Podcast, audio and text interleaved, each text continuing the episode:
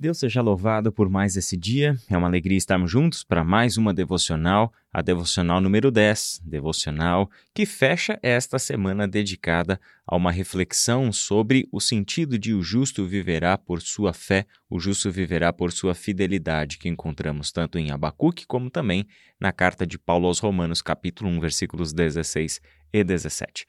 E hoje nós vamos retomar um assunto que apareceu lá na nossa primeira exposição bíblica sobre esse tema na Viva, essa pregação que eu fiz há dois domingos atrás a, na Viva, eu, Israel Mazakorati, em que falamos sobre a obediência não como uma ação que é exigida de nós, mas como um ambiente vivencial.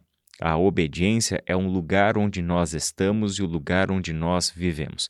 Hoje vamos conversar um pouquinho sobre o que é esse lugar e como nós podemos melhorar a nossa compreensão da obediência bíblica a, a, partir das Escrituras, a partir do que os textos do Antigo e do Novo Testamento nos falam. Nossa leitura de base é o livro de Deuteronômio, capítulo 4, do verso 1 até o verso 14. Eu vou fazer a leitura desse texto e depois a gente vai entender um pouquinho como ele se encaixa dentro desta relação da obediência como um lugar vivencial. Agora, Israel, ouça com atenção estes decretos e estatutos que lhe ensinarei. Cumpram-nos para que vocês vivam.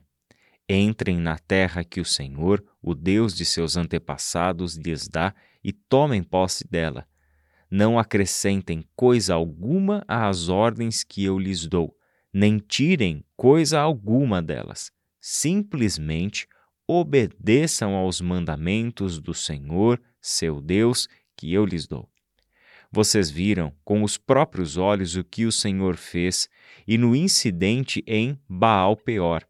Ali o Senhor, seu Deus, destruiu todos aqueles que adoraram Baal, o Deus de Peor. Mas vocês que foram fiéis ao Senhor seu Deus estão hoje todos vivos.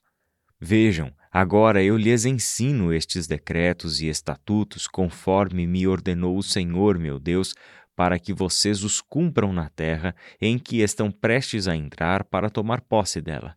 Obedeçam-lhes por completo, e assim demonstrarão sabedoria e inteligência às nações vizinhas. Quando elas ouvirem estes decretos, exclamarão: como é sábio e prudente o povo desta grande nação. Pois que grande nação tem um Deus tão próximo de si como o Senhor nosso Deus está próximo de nós sempre que o invocamos? E que grande nação tem decretos e estatutos tão justos quanto este conjunto de leis que hoje lhes dou? Fiquem muito atentos. Cuidem para que não se esqueçam daquilo que viram com os próprios olhos não deixem que essas lembranças se apaguem de sua memória enquanto viverem.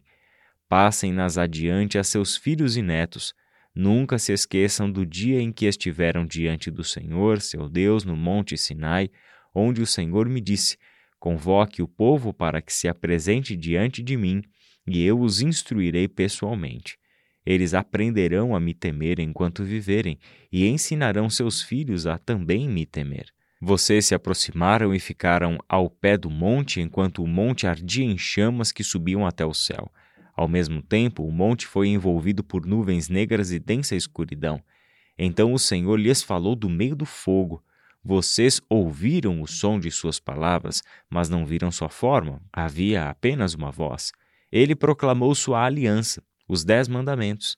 Gravou-os em duas tábuas de pedra e ordenou que os cumprissem. Foi naquela ocasião que o Senhor me ordenou que lhes ensinasse seus decretos e estatutos, para que vocês os cumprissem na terra em que estão prestes a entrar para tomar posse dela. Fecha aspas.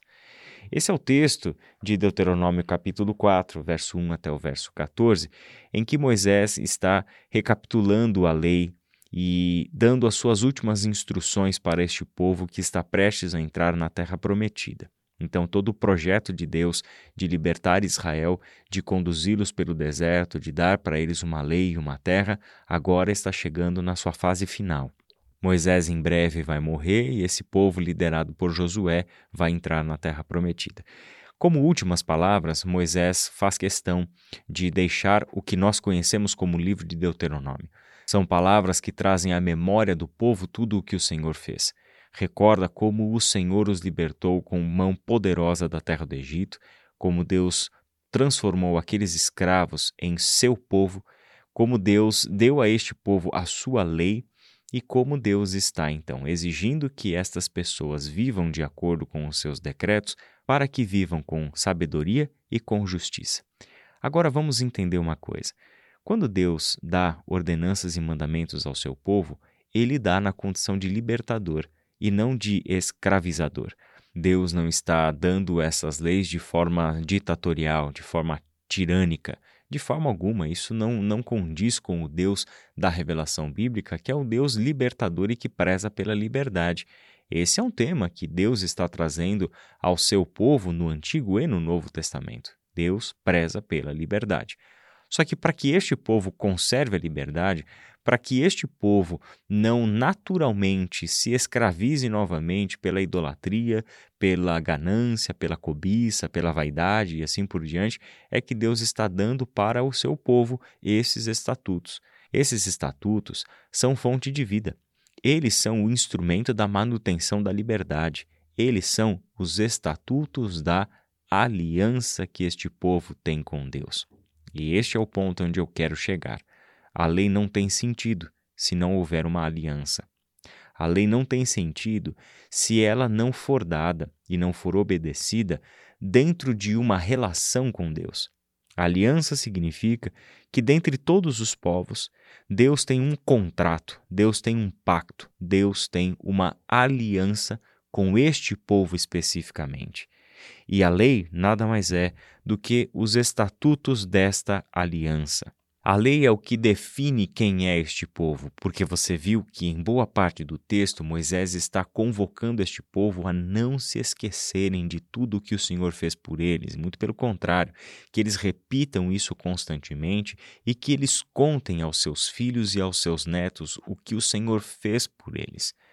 Este é o ambiente em que a lei é obedecida, o ambiente da aliança, o ambiente da relação com o Deus que interviu misericordiosamente e graciosamente na vida deste povo. É esta aliança que dá o ambiente no qual nós estamos vivendo. Quando nós vamos para o texto do Novo Testamento, vemos que em Jesus Deus estava realizando uma nova aliança. Recorde-se do texto da ceia, em que Jesus afirma que aquele cálice que ele bebia com os seus discípulos era o cálice da nova aliança no seu sangue. Esta aliança era para o perdão dos nossos pecados, uma aliança para a nossa definitiva libertação, que aconteceria não por meio do sacrifício dos animais, mas por meio do sacrifício do Filho de Deus, entregue como um cordeiro por causa dos nossos pecados. Ali Deus estava fazendo uma nova aliança. Este é o ambiente da nova aliança. Se você puder, por favor, leia ainda hoje, talvez na sequência dessa devocional, o outro texto que nós recomendamos aqui, que é 2 Coríntios capítulo 3, do verso 3 ao verso 17, quando o apóstolo Paulo fala dessa nova aliança e o papel do Espírito nessa nova aliança em que agora nós podemos, pelo poder do Espírito, contemplar algo que no passado não poderia ser visto. Nós agora estamos enxergando o que está revelado diante dos nossos olhos como o cumprimento do plano de Deus na história. Agora conseguimos compreender o que Moisés fez e o que Moisés disse, não porque não somos capazes de entender um texto, mas porque agora alcançamos o sentido profundo da lei e dos mandamentos, que só acontece por meio de Jesus Cristo e pela obra do Espírito Santo de Deus. Com os olhos descobertos, olhamos para trás e lembramos dos estatutos e lembramos dos mandamentos. Agora nós entendemos com toda clareza que por meio da obediência é que nós desfrutamos a vida em sua plenitude, porque Deus está aqui envolvendo-se voluntariamente com a nossa história para nos conceder vida. E isso não vai acontecer se não for a partir de uma relação com Ele. Quer dizer, Deus não tem como nos dar vida, alegria, felicidade, plenitude fora dele. Essas coisas não existem fora de Deus. Tudo que pode parecer alegria e felicidade fora de Deus, em pouco se revelará como injustiça, como um prazer carnal, como cobiça, como maus desejos e assim por diante. A verdadeira vida plena, abundante, que transborda e jorra para a vida eterna, esta só está em Deus. Viver na aliança é viver com Deus. Por fim, vamos nos recordar que o Novo Testamento fala da nossa relação com Deus de uma forma muito íntima. Cristo está em nós e nós estamos em Cristo. O Espírito Santo de Deus habita em nós e nós vivemos no Espírito e nós vivemos pelo Espírito. Não existe a vida que nós chamamos de vida cristã fora de Cristo Jesus.